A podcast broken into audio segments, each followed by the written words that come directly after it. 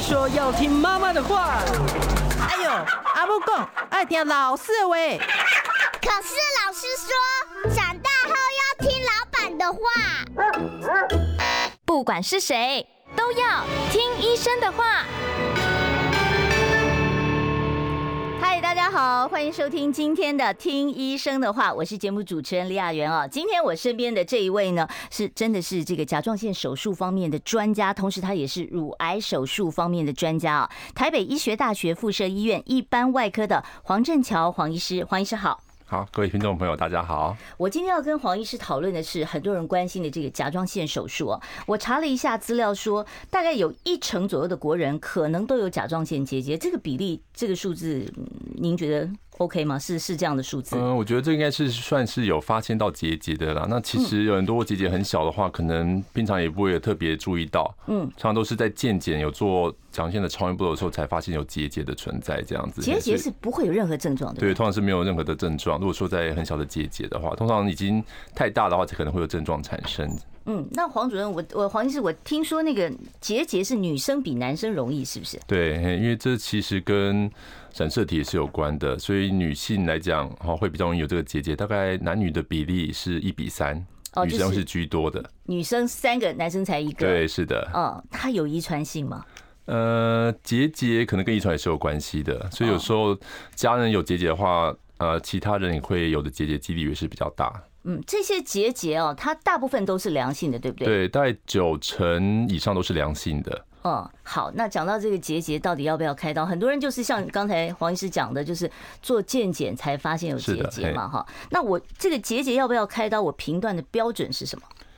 其实这种良性结节不见得需要处理啦，嗯通常都是真的太大了哈，可能已经有症状产生，像是因为它在气管的旁边，嗯比方说像压迫到这个气管，或是后方有食道，嗯有一些呼吸不顺，甚至容易产生吞咽困难的话呢，甚至影响到外观，才考虑处理。嗯，是佳慈给我们看一下图片啊、好，我们现在可以看到哦，就是这个就是甲状腺的位置，对，是的，在气管旁边，哦在气管旁边啊、然后，那您刚才讲到说是有症状才需要处理，跟是的大小没有关系吗？对当然越大的话，越容易有这个症状出现了。还嗯那哎是通常这个大小要不要处理的标准在哪？超过什么样的大小会要穿刺看看它的性质呢？其实哦、呃但大小是一个判断的依据啦。那我们也会从形态上面去判断，所以通常需要做超音波的检查才可以知道这个结节的形态。嗯，好，如果说是一些比较病原比较不规则的，嗯，甚至有一些呃钙化的出现的话呢，可能就会啊担、心说是不是有一些变化的可能性，会需要做一些进一步的检查。嗯，这个结节它里面是什么？是水吗？是水泡吗？还呃，是它有分为两种，一种是囊肿性的结节，一种是实质性的结节。差好别所以在哪里差别囊肿性的结节就表表说里面是有点像一些甲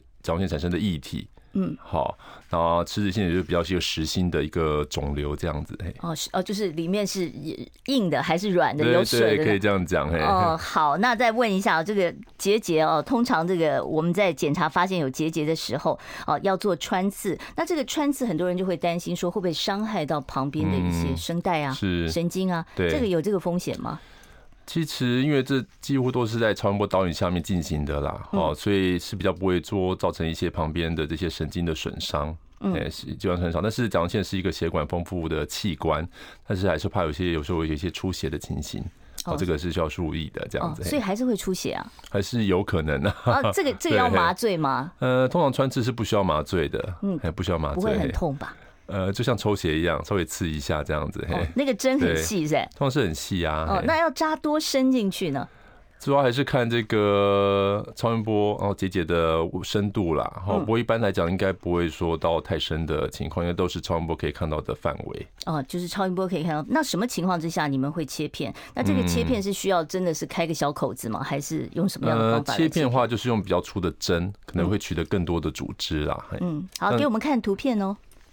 好，这个切片啊、甲状腺，哎、上面一张，上面一张，对对嘿，哦，就是哦，所以扎一下就可以知是道了哈。像细针的话，就是抽一些细胞，嗯，好，所以它的准确度大概是百分之六十到百分之七十左右。嗯，那出针因为它可以取得更多的组织啊，好，那可以准确度可以到百分之八十到百分之九十左右这样子。嘿，嗯，好，所以就说你即便说你的那个结节很小，这样子也是可以采采到一个正确的一个对数嗯对据就是是的，了。哎，会更准确，嘿，哎，以前人家跟我讲说结节超过四公分，但是啊、呃穿穿刺如果是良性的话，那这个还需要处理吗？四公分外观应该都看得出来对了。啊，四公分通常都已经会有症状出现了，哦会甚什至会有外观什么就可症以看得状到，就是像可能我刚才说的，可能吞咽会有困难一些呼吸不顺啊，好、甚至吞咽会困难，就是尤其是晚上躺着的时候，嗯，因为它可能会往下压，就觉得脖子好像被人掐住一样，哦，会有这个对，感会有这种觉。感觉，嗯这样子，嘿，哦，那那那会不会很容易呛咳呢？也会啊，就是吞东西可能会容易哦呛到，嗯，好、就喝水可能也会容易呛到这样子，嘿，嗯，那它会不会影响我们说话的声音呢？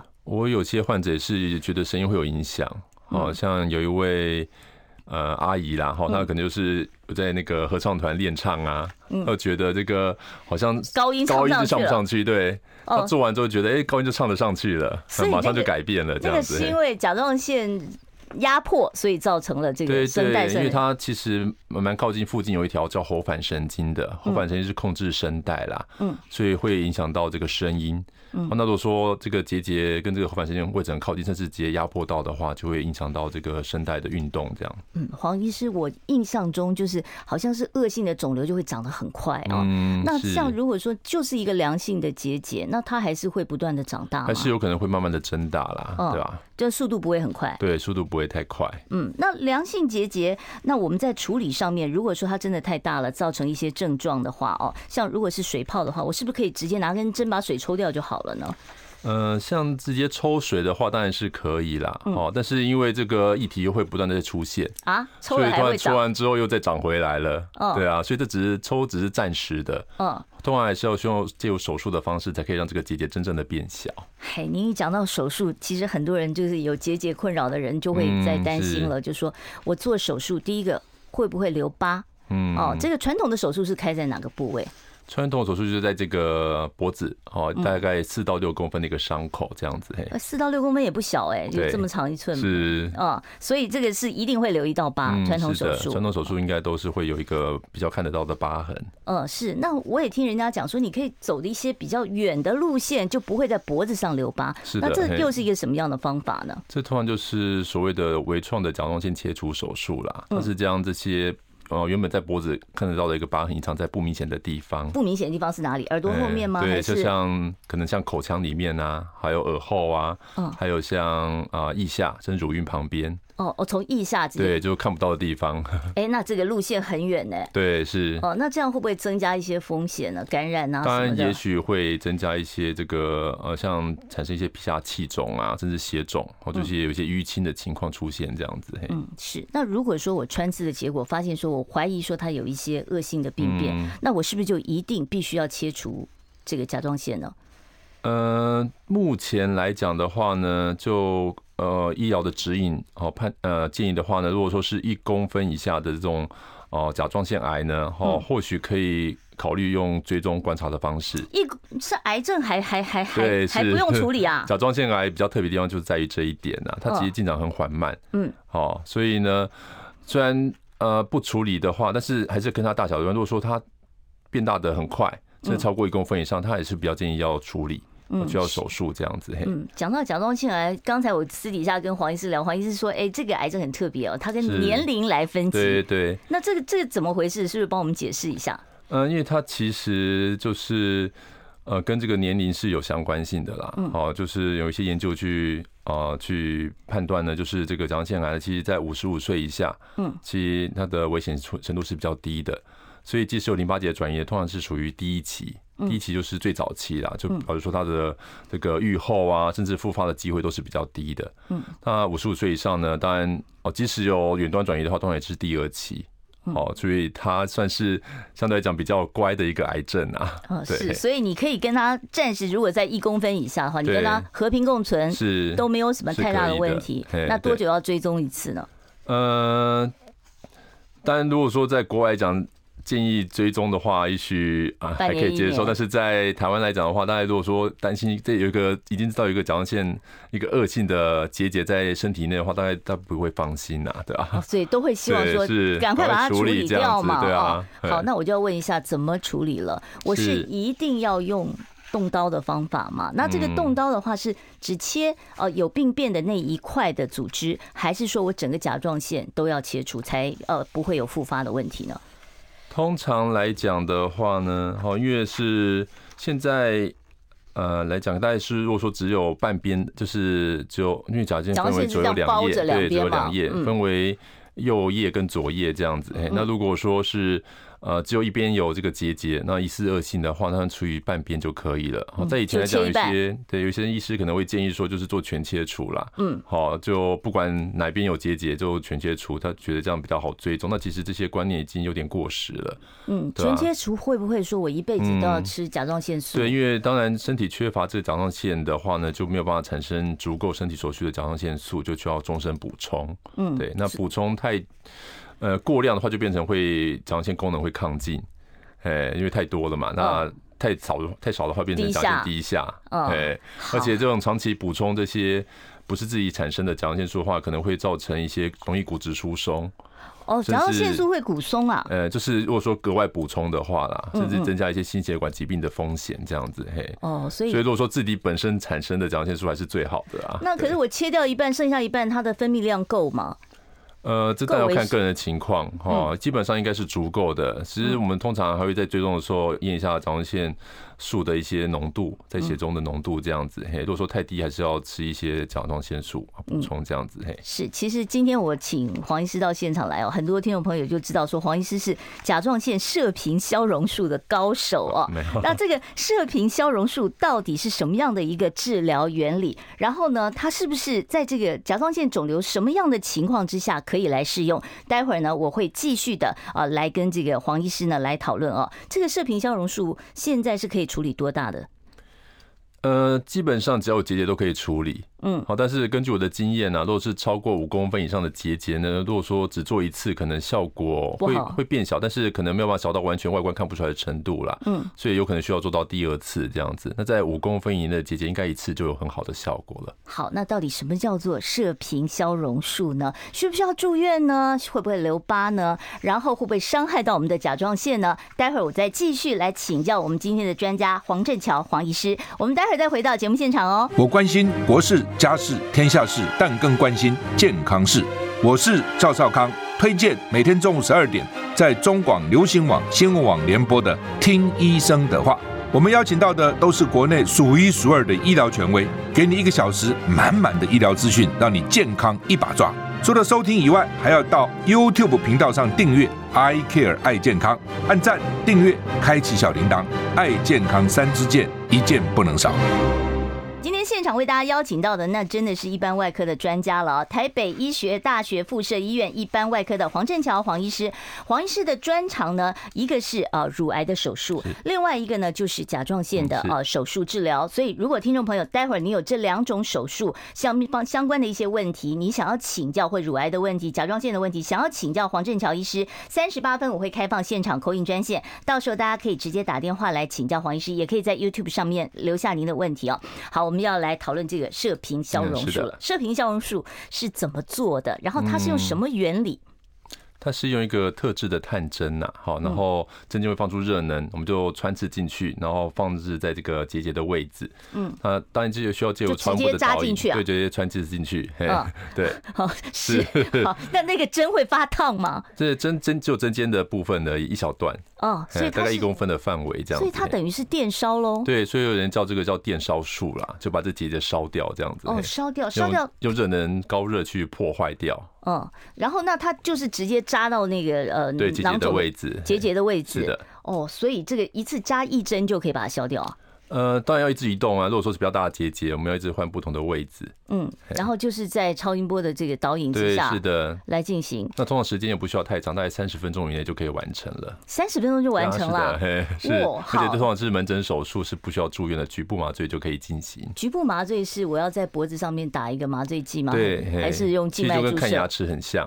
哦哎就真打一点的点啊麻醉药这样子。嘿，哎，那这种烧过了以后，会不会伤害到我甲状腺本来的功能呢？嗯，因为它是破坏部分的甲状腺组织啊，所以对甲状腺功能是不会造成影响的。嗯嗯嗯，那它是烧掉的地方，就是它让它自动结疤，那你这个疤还需要刮除吗不？用，它是因为这些坏死的组织会被身体慢慢的吸收掉。嗯，哎，所以就结节会逐渐的变小。好，那对做完这个手术之后，我会不会有声音沙哑呀？或者是会不会有一些什么样的呃，有几天的这个休养期呢？嗯，的确，在这个甲状腺附近就有这个喉返神经啊，刚才有提过的。哦那其实，在进行这个射频消融的手术的时候呢，我们都会特别注意到避免去接近这个靠近喉返神经的位置啊。哦，所以通常发生这个呃神经的损伤的机会是非常非常低的。嗯，那通常在什么样的情况之下，你会建议患者我们就直接用这个射频消融术来处理呢？通常如果说是已经有影响到外观，外观看得出来的，或者是有一些压迫性的症状的良性结节是可以用射频消融处理的。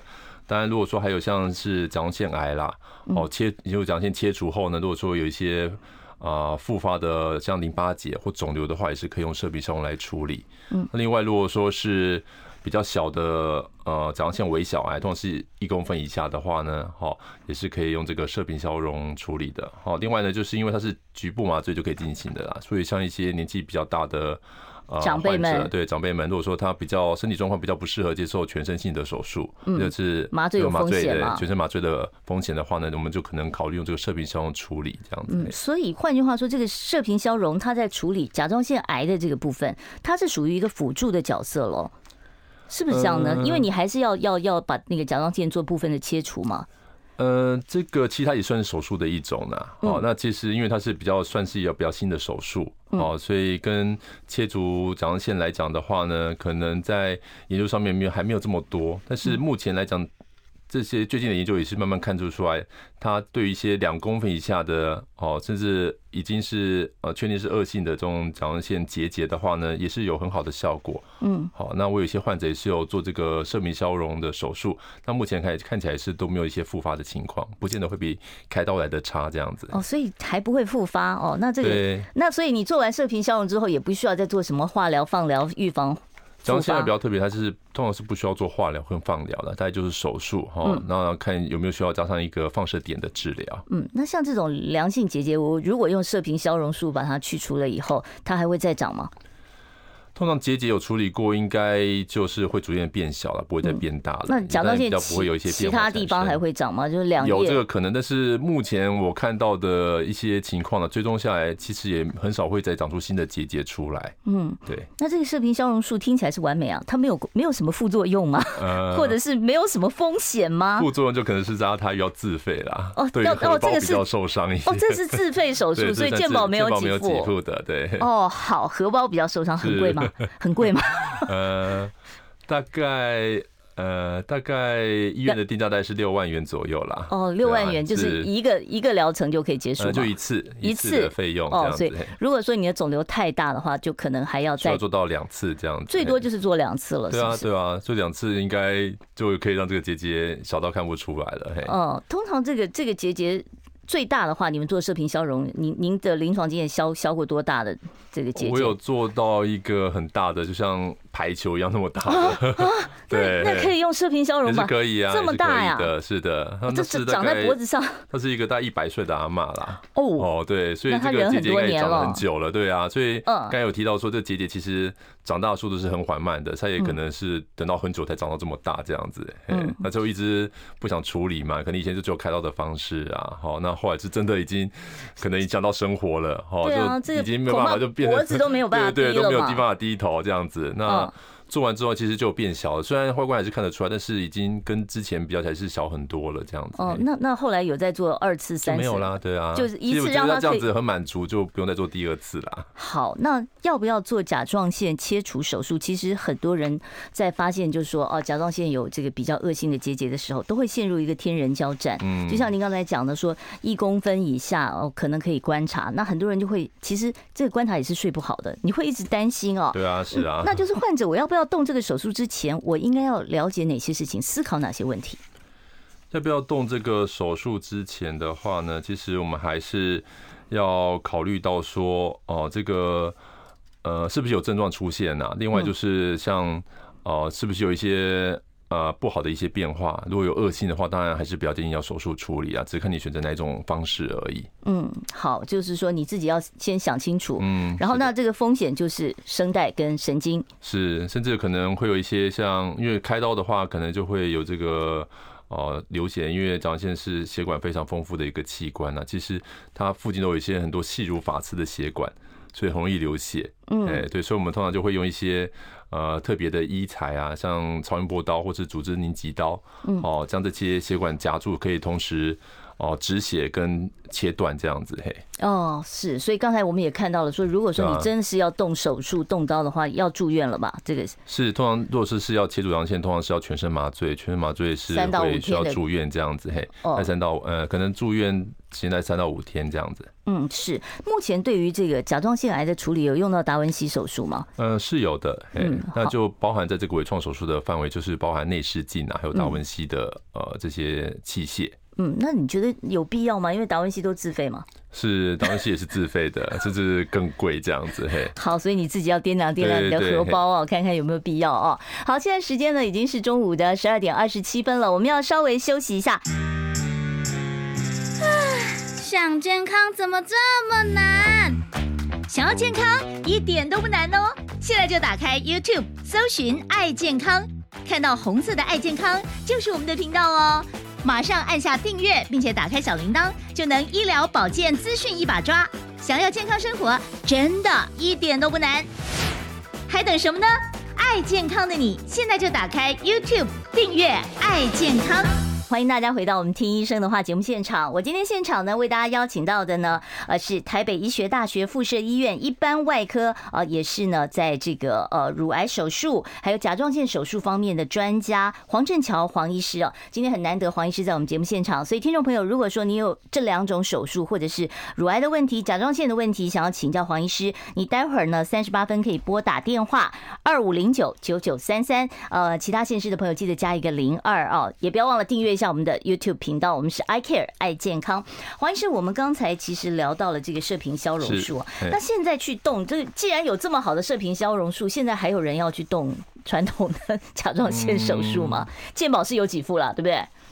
对，是有啊，对，嗯嘿，是。呃，是。那现在健保给付的那种手术，我可以要求做无痕的吗？就是从很远的地方绕的那种。嗯，它还是就算是微创手术的范畴之内啦。好，那通常这些不管是用内视镜或是达文西，通常还是有一些自费的项目。哦，就是除了健保给付的手术以外，嗯，是这种甲状腺肿瘤的这个切除，我需要把附近的淋巴也要一起切吗？我知道很多癌症是附近的淋巴结都要一起清理掉啊。啊，的，如果说是已经怀疑是这个恶性的结节的话呢，一般在手术当中也会拿附近的一些淋巴结先送去化验呐、看有没有转移到这个啊淋巴结，哦因为这其实也会影响到我们判断是否要做甲状腺全切除的一个情况。我我其实很好奇，就是拿不拿淋巴结，这个到底我们考量的重点是什么？淋巴是不是我们印象中好像是任何的癌细胞你到了淋巴就会会会转的很快？对，的确，如果转移到淋巴结，当然在远端转移的机会也会逐渐的增加，这样子。嗯，那那甲状腺癌也是一样吗？不是说它很慢吗？对，所以它比较特别一点就是，即使有淋巴结的转移，它不会影响到它的分期。嗯，只要五十五岁以下都是算第一期。嗯，那就表示说，其实转移到淋巴结也不影响到它，不会影响到这个疾病的预后。嗯，好，所以它也是属于第一期，算非常早期。好，那淋巴结如果拿掉，我会有什么样不舒服的感觉吗？呃，因为其实淋巴结在全身都有啦，嗯好、那在这个颈部的淋巴结，其实拿掉的话，应该是对身体不会有太大的影响。嗯，那会不会影响我的免疫能力？我会不会特别容易什么伤风感冒啊，诸如此类的呢？应该是不会的，不会哈。 对是所以淋巴结在颈部的这个淋巴结，对是到时候说，如果说真的要做切除，是是可以扩清的哦是。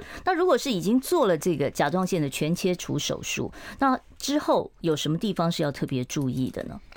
像全切除之后呢，就是因为需要一直补充甲状腺素啦。嗯，好，那当然，哦，这个毕竟是属于额外补充的甲状腺素，所以如果长期服用的话呢，可能还是会增加一些骨质疏松，甚至一些心血管疾病的一些风险。嗯，好，所以当然，如果说真的，呃。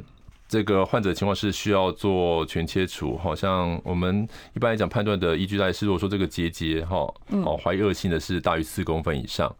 甚至已经在临床上发现已经有到多处的淋巴结转移的话呢，就会比较建议做全切除的手术。嗯，是。那这个甲状腺癌的这个患者，他在饮食上面有没有什么特殊的禁忌？特别是对于碘的摄取，很多人很担心啊。或者是我本身就已嗯经有结节哦、如果它是良性的话，那我有什么饮食上的禁忌吗？其实我觉得这个结节跟饮食的关系不会太大，不是因为吃了什么东西而产生这个结节会让它长大不是因为我海带这样子吃 太多对了并不是，并 不是，哎、嗯对，它是跟功能比较有关嗯呐、那功能来讲的话呢，可能哦，当然我们就是抗进的话，就是要注意点的摄取啦，嗯哦，不要太多，但是也不是说完全不吃，就适量低一点的饮食这样子。那如果是甲状腺功能低下呢，就低下完就是要全，补充啊，就是要补充所点，以完全也不用就点的设设对，计。就不用顾虑这样子。那需要特别多吃吗？也不需 要，对，不需要就我还正想常吃说都一样适量。 呃，我我我以前有听医生讲过，说有有的医生跟我们讲说，哎、有的人是年轻时候亢进，老了就变低下，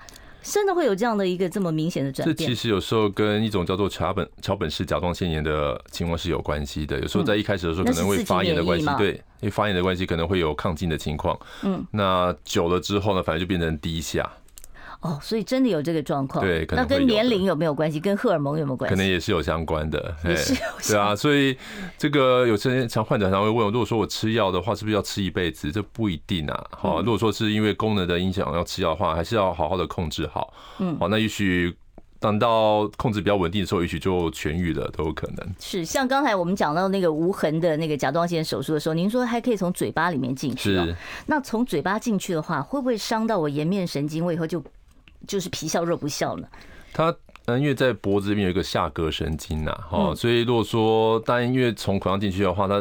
直接经由这个脖子的部分到达这个甲状腺的位置。它是从舌头下面吗？呃，它是从这个牙龈下方，牙龈下方哎哦，就是你把嘴唇对拉对起来，对，从里面这样对对，开切。嗯开一个切口，然后放一些呃那个器械进嗯去，然后我们可以用这个器械去进行甲状腺的切除手术，这样子，所以对这边的神经呃。很难说不会完全造成损伤啦，嗯好，不会应该都是可能最多就是一些麻木，哦，甚至一些感觉异常的情况而已，嗯，那这种麻木是暂时的，还是说它就有可能会恢复， 对，是。 哦，呃，一听到脸会麻就有点害怕了对对哦。是的好，甲状腺切除手术的并发症，我们这边看到，呃，出血、感染对哦，另外那甚会至如果说真的比较大的话呢，因为会产生一个很大的血块啦，可能会就压迫到气管，然后所以这通常是甲状腺切除手术中比较担心的一个问题。嗯，哦，就像我们如果说是做完甲状腺切除的病人，通常哦晚上呃的话都会在床边放一个那个气切包。嗯，哦，就是如果说真的发生血肿，压迫到气管，没有病人没有办法呼吸的话，就赶快把这个伤口切开，呃，哦减压哦，不然有时候是会非常紧急的情况。哎、这个其实我也是很担心一件事情，就是有的说那个达文西手术，因为它只有这个小孔嘛。对，是。那那如果说真的是出现了比较大的血块、血肿的话，那会不会抢救上面会有耽误呢？呃，通常来讲会有应这个该风是险有这个情况，但是基本上应该在手术当中就会特别注意好止血的呃这些呃措施这样子，嗯嘿，所以应该这种发生血肿的机会，其实也到现在来讲都是很低很低的，嗯，真哎的会出现什么血块、血肿的比率也是很低的。对，也是很低的，嘿不过想到说在我旁边放个气切包，随时要气是切，是，也不是气切，只是把一个刀片把那个伤口划开 而已，好、哦啊不用插管，也不用做气切，只是赶快把伤口打开，这其实这个。避免呃呼吸道对不呼畅哦吸通窘迫的情况就会获得改善，这样子嘿。好，那我还有一点点时间，要麻烦黄医师给我们有甲状腺结节的人一个综合的建议。好，其实甲状腺结节啊，它是呃算是很常见的一个情况，好，所以大家对这个结节不用太过于担心，哈。嗯。那甚至万一有些变化的话呢，其实我们都是有很好的方式可以处理，不管是用传统的手术，或者是我们现在比较新的射频上用手术，都是可以将这些结节处理好的。哦，所以其实大家不用过于担忧，哦，有这个结节哦在身上好像是觉得好像全身都不对劲，哦，好像哪里都不舒服这样子。啊，甚至即使是恶性的这种甲状腺癌呢，目前的治疗效果也都是很好的，几乎可以到达百分之百治愈的情况。嗯，哦，所以啊，大呃，请各位民众呢不用太过于紧张，当然还是做定期的检查哦，我们可以早期发现。我关心国事、家事、天下事，但更关心健康事。我是赵少康，推荐每天中午十二点在中广流行网、新闻网联播的《听医生的话》。我们邀请到的都是国内数一数二的医疗权威，给你一个小时满满的医疗资讯，让你健康一把抓。除了收听以外，还要到 YouTube 频道上订阅 “I Care 爱健康”，按赞、订阅、开启小铃铛，爱健康三支箭，一件不能少。听众朋友呢，如果你有任何有关于甲状腺手术方面的问题，或者是呃乳癌方面的这个问题呢，想要请教我们今天的来宾，台北医学大学附设医院一般外科的黄振桥黄医师，我们都欢迎你拨打零二二五零九九九三三。好，我们接第一位听众朋友电话，你好，请说。嗯，你好，嗯喂，哎、你好，哎，你想问一下，因为我前阵子，哎，我有检查出我右边有一个一点二公分，结果检查出来是良性的结节，是的，嘿，嗯那我现在左边又有一个一公分，是嗯、呃过过一过时间再再检查，可是我我我这样我觉得我心里蛮困扰的，嗯，就是不知道嗯那那如果如果用消融手术的话，是可以解一次是可以解决两边的吗？还是说只能解决先解决？呃好，没消融手错，术哎、对，嗯好，这个问题问的非常好啦。哈、就其实这个甲状腺的结节呢，有时候不会只有一颗，有时候会有好几颗出现这样子。那射病小孔的好处就是可以处一次处理多颗的结节，哦哎，所以我只需要做一次的这个疗对程，对，只要超音波看得到结节都可以同时处理，嗯，而且它左右边是一点二，左边是一公分，是哦那是其实都一很小的结节啊，一根针扎进去可以转弯吗？还是说我要扎两其实针我们？通常是中中间进针，嗯，所以左右两边都可以一起处理这样子。嘿哦，所以那个针在里面，身体里面是可以转的。哎，不是，是换方向 而已，吧，我以为那个针在里面可以对对让像探针一还样是要拿有。出来。嗯，好，我们接下一位听众朋友电话，你好，请说。啊，医生还有主持哎人你好我嗯今年六十岁，那之前我就是结节两边都有是太大了，荣总医生帮我把甲状腺都切除，是啊，现在就是都有，就是固定吃甲状腺是素，的，嘿，然后也就是半年都会追踪那个血液，然后都说还好啊，嗯但是我一直很会流汗怕热，这个有关系吗？那就像医生讲的，以后就是骨松跟心脏疾病会真的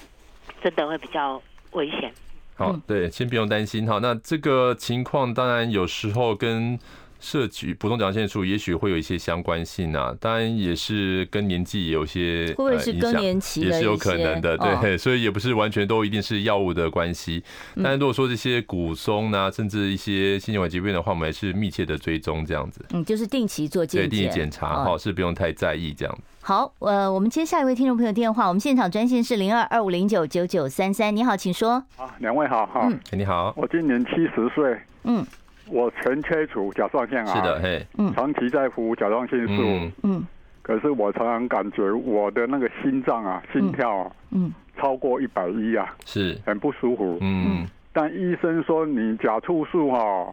检验不及格，一定要追加那个甲状腺素的药剂。嗯，啊，追加结果我感觉到我心脏好像一直在甲亢的情况是下，的，嘿，哦，就是心心心心心搏过速这样子的是问题，哎很不连舒睡服觉哈。早上起来都这样。对，让嗯我很是不。舒服啊！是现在该怎么办呢？好，黄黄医师怎么看？对，如果说心跳太快的话呢，可能会加一个让心跳变慢的药物啦。你有在服用吗？呃，您还在线上吗？哎，是，你有在服用一个呃，像红色的一个药剂吗？那个新立定吗？哦对对，是，就是让心跳变比较慢的啊。所以有时候会配合这个药物的服用，啊可以让心跳他变慢一点。他是那个甲状腺外科医生，他说叫我自己去找心脏科解决。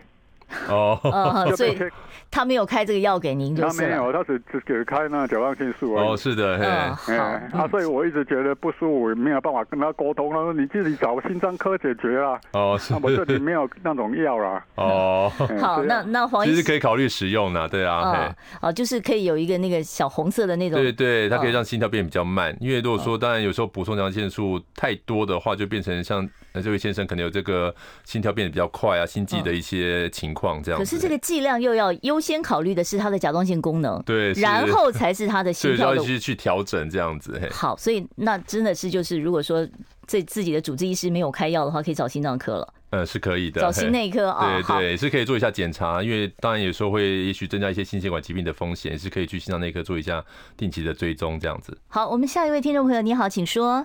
嗯，两位哦好，哎你我好想请教医师，就是是的，呃，在在呃年初的时候做那个乳癌切除，嗯是，那后来有重建，可是嗯，呃最近啊那个乳头地方然后破皮，啊破皮之后那个洞会越来越大，后来会有那个呃组织一一直跑出来，嗯那有贴了人工皮，可是是它还是一直跑出来啊。那个，请问一下这个要怎么处理？而且它组织有时候会有血，就是有嗯热会渗血。嗯，好，渗血哈现。在有回诊让你的主治医师看过吗？有啊，那也做的那个超音波看过了，可是也都是没有什么事。嗯嗯嗯所以伤口一直都没有愈合吗？对，哦，那可能还是要让主治医师了解一下哈。哦，对嘿，那、所以这个就是这个状况是不太正常的，对不对？因为他年初就动了手术，现在都对啊快一年了嘛。是，如果说一直伤口无法愈合的话，我们当然还首先考量是有没有一些复发的可能性啊，哦，要考虑有没有复发哈。是，所以还是要跟您的主治医师看看来哎是讨不是论一下。嘿，再做进一次，再做一次检查哈。是好，我们下一位听众朋友，你好，请说。 呃，黄医师您好，哎你好我我跟刚刚那个那个患者一样，也是男性七十岁。我想请教的问题是护甲状腺，是就是盐花性护甲状腺亢进的是问题。对那我不晓得我的血钙呢，十一点二已经连续三四年我都不知嗯道。，是然后后来后来这查了资料才知道，那最近检查护甲状腺的那个抗进的激素呢，它才高到了一百五十几。是那的，嘿，人都说这一定要手术了。嗯可是我想想，七十岁了，那是很多的慢性病哦，那包括